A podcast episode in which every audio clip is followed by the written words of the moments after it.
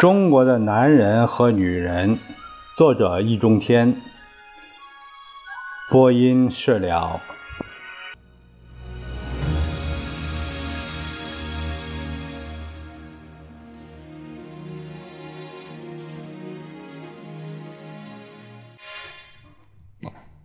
我们这节读是读的是这本书的第二章第三节，题目是。淫毒妇与贞烈女，以上三类女人，一类是只有母性的，一类是近乎无性的，一类又是相当男性的。那么，在中国传统社会中，有没有真正具有女性特征，在男人面前实实在在像个女人的呢？有。但可惜啊，他们往往被说成是淫妇。《水浒传》里有好几个这样的淫妇，比如大名鼎鼎的潘金莲她就是一位。顺便说一句，在《水浒传》中，除了扈三娘及艺高貌美又忠义双全，她是一个特例之外，其余。多少能展现一些女性风韵的，差不多都是淫妇。比如宋江的外室阎婆惜，杨雄的老婆潘巧云，卢俊义的妻子贾氏等等。这些女人大概有以下几个共同点：一是美，这些女人大都是年轻貌美，风姿绰约。比方说，潘金莲就是眉似初春柳叶，常含着雨恨云愁；脸如三月桃花，暗藏着风情月意。纤腰袅娜，拘束的艳懒，呃鸳鸯，潭口轻盈，勾引的。疯狂叠乱，其他的几位也大体如此，不但美丽可人，而且是风骚诱人。所以西门庆一见潘金莲便先自苏了半边来杨雄家做法事的那些和尚一见到潘巧云，都七颠八倒起来。道君皇帝甚至不顾至尊体面，钻地道来会李师师，就连那连女色上不十分要紧的宋江，见了李师师，也写出了借得山东烟水寨来买凤城春色之类的风话，可见其魅力之大。第二呢，就是淫。潘金莲是围头的爱偷汉子，后来果然与西门庆勾搭成奸。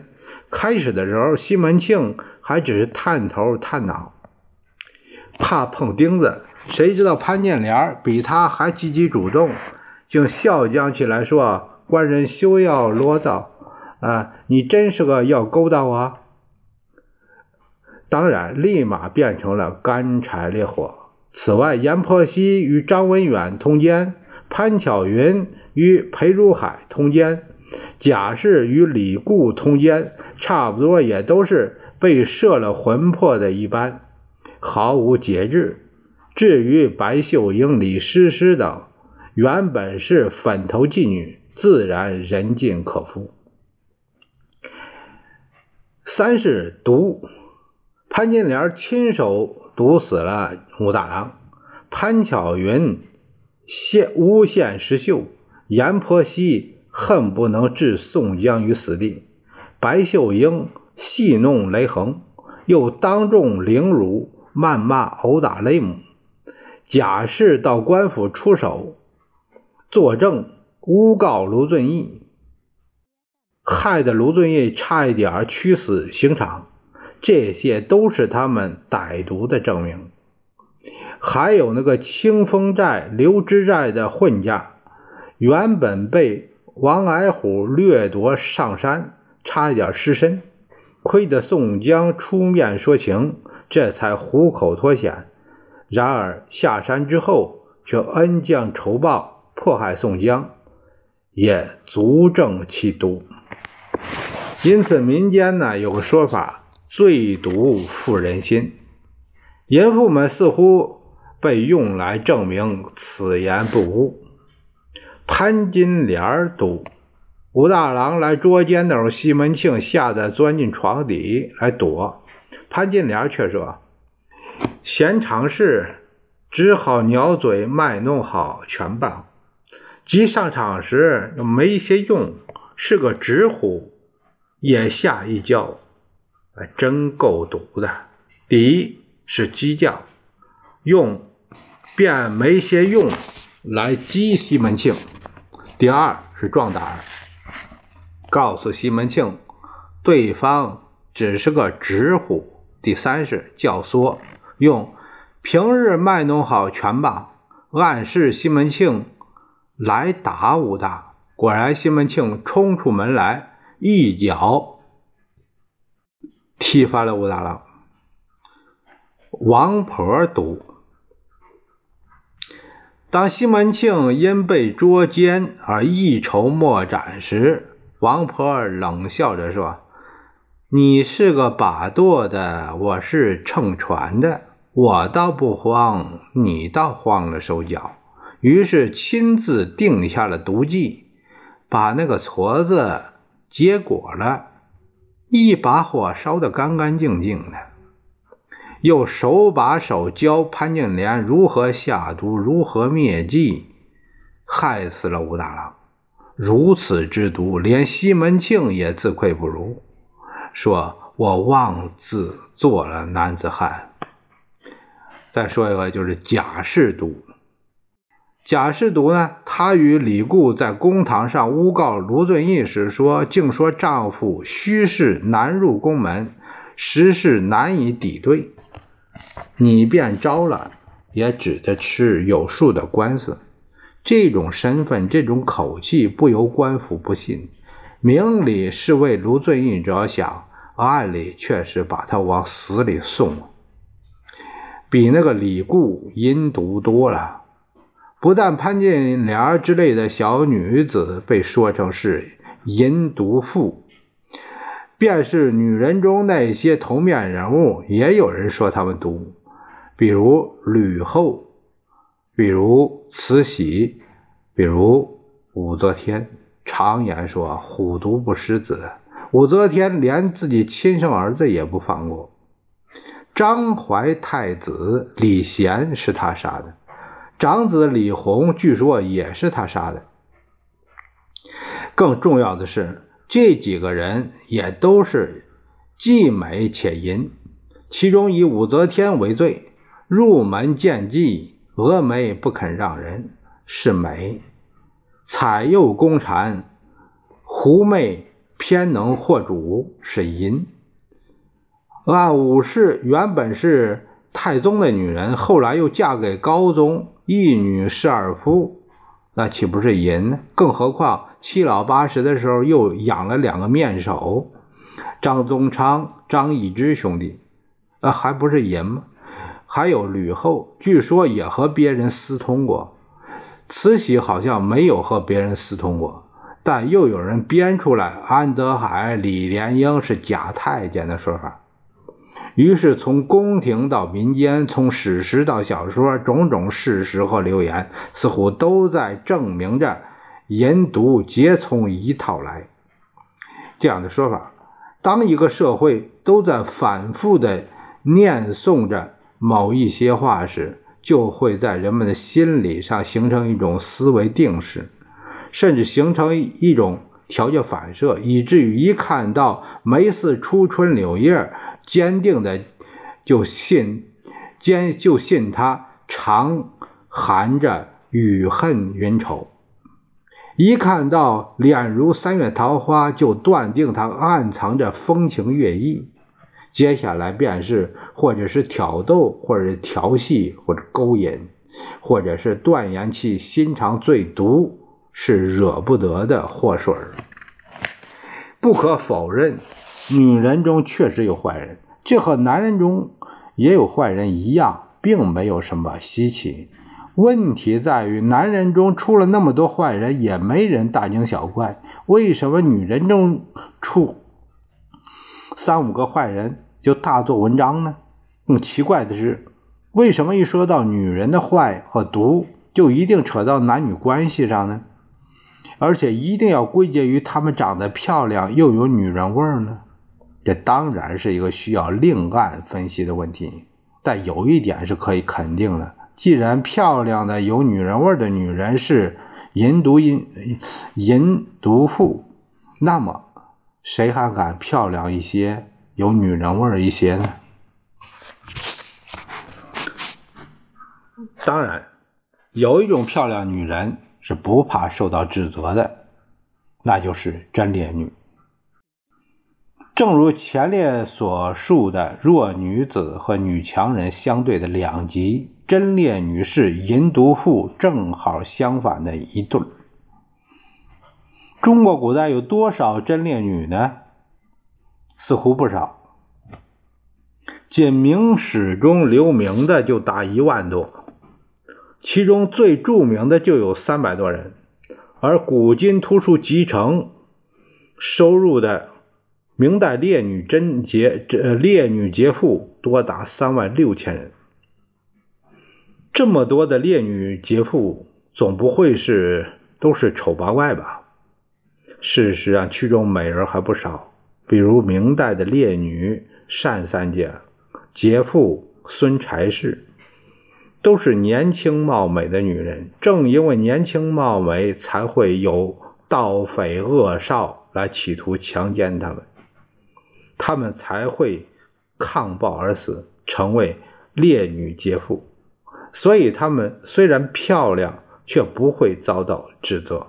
但同时也证明，女人太漂亮总归不是好事儿。比方说，这二位如果丑得令人生厌，那岂不是没人打主意了吗？显然，长得太漂亮、太性感、太有魅力，或者太有女人味儿，对于那些真烈女或者预备做真烈女的人来说，就是一个麻烦。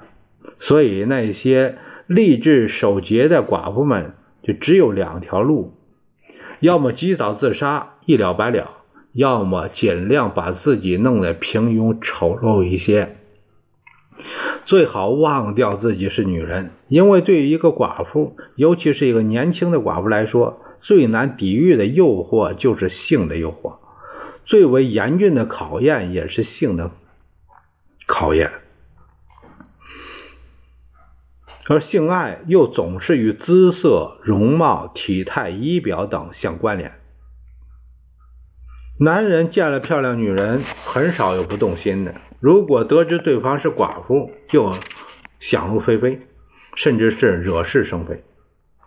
寡妇没有男人保护，好欺负；寡妇有过性的经验，好勾引。所以，寡妇门前是非多。年轻漂亮的寡妇。那个门前是非就更多。寡妇们没有办法使自己变得不是寡妇，唯一的对策当然就是让自己显得不年轻也不漂亮。当然，这种做法也许只有对那些守寡不久的年轻漂亮女人才有必要。对于那些守寡已经太久、年龄较大、早已心死如灰。这样的资深寡妇而言，其实也不存在这方面的问题。生活的负重、心情的抑郁闷、天性的压抑、情感的孤独，都会提前并加速他们的衰老。也许三四十岁的时候，已经皱纹满面、白发苍苍，甚至是目光呆滞、语言木讷，毫无魅力可言了。寡妇是贞烈女中的大多数，由此我们可以推测，所谓贞烈女基本上是无性化，与前述的弱女子相类。不过，弱女子们的无性，主要是别人不把她们当人，真烈女们的无性，至少有一半是自己不把自己当人。更何况，真烈女们虽然有烈的一面，但在本质上，却也仍然不过只是个弱女子。漂亮、性感、有魅力的女人是淫毒妇；刚烈、正派、守身如玉的真烈女、真烈妇又没有。或不敢有女人味儿，难道中国古代就没有既年轻又漂亮、充满魅力又刚烈勇敢、聪明能干、心地善良的女人吗？有，但为数极少。关汉卿杂剧《旧风尘》中的赵帕儿是一个。赵帕儿是一个妓女，作为一个年轻貌美、热爱生活的女性，她曾经盼望过。能与一个理想的男性结合，过上自由幸福的生活，但是多年的风尘生涯，使他深知这很可能是自己的一厢情愿，多半兑不了现的。代，嫁代嫁一个老实的，又怕进士而难成对；待嫁一个聪俊的，又怕半路里轻抛弃。因此，他对从良嫁人一事。始终保持清醒的头脑，并在结拜妹妹宋引章，就是另一个妓女宋引章要嫁给花花公子周舍时，极力劝阻。果然，宋引章一进周舍家门，便先吃了五十杀威棒，以后又受尽了种种的虐待。赵盼儿为了救宋引章，便利用周舍。酷好女色又喜新厌旧的特点，假意答应嫁给周舍，让周舍写下一纸休书给宋引章，自己再宣布与周舍拜拜。当周舍责问他曾说过曾说过是要嫁自己，赵盼儿回答说：“你不是老逛妓院的吗？咱们这些妓女，谁不是逢场作戏？”对着明香宝烛，对着皇天后土，赌着鬼啊谬神禄神珠。若信这个咒蒙语，早死的绝门户，终于以其人之道还治其人之身，用自己对周舍的欺骗回敬了周舍对宋引章的欺骗，不但大快人心，而且。充分展示了他的机智和勇敢。关汉卿另一个杂剧《望江亭》，谭继儿也是，也是一个。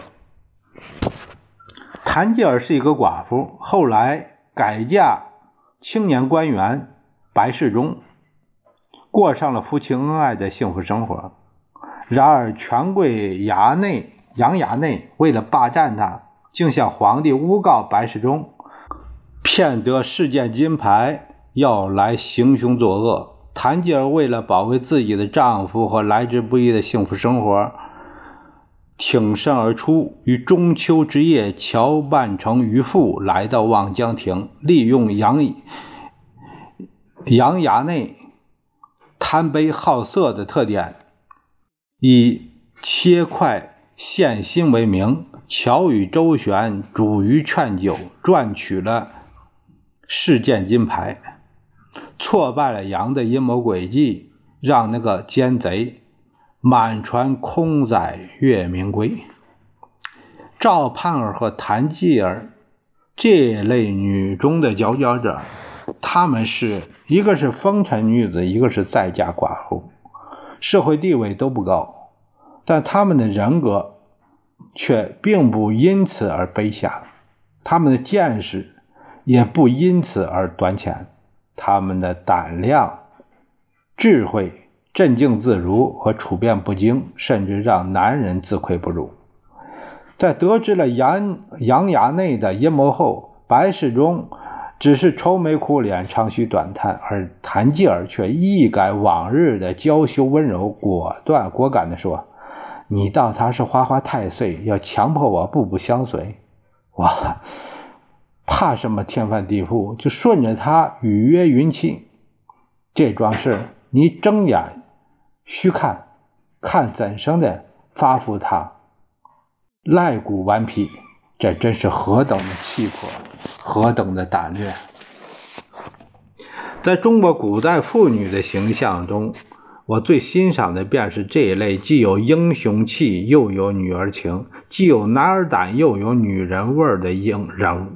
尽管他们人数不多，而且社会地位又往往很卑贱，他们多半是妓女，或者是婢女，或者是再嫁寡妇，或被掳的良人，有的失身，有的失节，有的失去自由。但我认为，只有他们才是真正的真烈女。什么是真呢？真就是正，包括忠诚、正直、富有同情心和正义感，穷不失义，达不离道。这恰恰是这类女子的可贵品德。她们共同特点是身不由己的情况下，能守住自己心中的一方净土。当他们为了生存而不得不出卖色相时，力求卖艺不卖身。比如说《卖油郎独占花魁》中的这个呃自瑶琴，叫叫新瑶琴嘛，呃求之不得，这卖身不卖心。还有这个杜十娘怒沉百宝箱，这个杜十娘一片真情。啊，只负真情人。所以，当杜十娘得知李甲变心的时候，她痛彻心扉，她感到被欺骗、被玷污。作为妓女，她无法保住自己的身子；作为真女，她却必须保卫自己的心灵。所以，她不惜一死，怒而沉降。因为在他们看来，心灵的自由比身体的自由更宝贵，心灵的纯洁比身体的纯洁更重要。哀莫大于心死啊！心既已死，此身何惜？显然，这就不仅是真，而且是烈了。烈也者，为义而死之谓也。杜十娘为之献身的义。不是统治阶级宣扬的“真女不是尔夫，饿死事小，失节事大”这类的伪善礼义，而是他们心中至真至诚的情谊，因此才感天动地。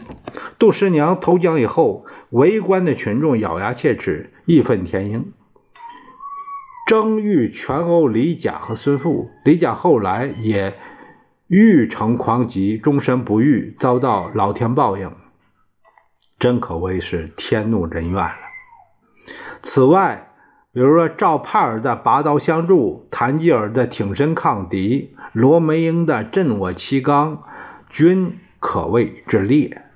罗梅英的故事始见于刘向的《烈女传》，后成为广泛流传的民间故事，又被石君宝改编为杂剧。秋湖戏妻罗梅英，她是个美丽善良的女子，为了婚后丈夫的恩爱，不愿意捡取个财主，宁可嫁给了贫穷的秋湖。婚后三天，秋胡被抓了壮丁，罗梅英拒绝了自己的父母和婆婆要她改嫁的要求，坚贞自守，肝肠。甘苦备尝。十年后，秋胡得官回家，夫妻相见桑园，竟不相识。秋胡也竟把她当作他人之妻来调戏。当罗梅英得知这个流氓就是自己盼望多年的丈夫时，愤怒至极，坚决要求离异。显然，罗梅英要捍卫的并不是封建礼仪，而是她自己极为着看重的。夫妻情谊和人格尊严，应该说这类形象才是最值得肯定的中国古代的女性。啊，这一节呢就就读完了哈。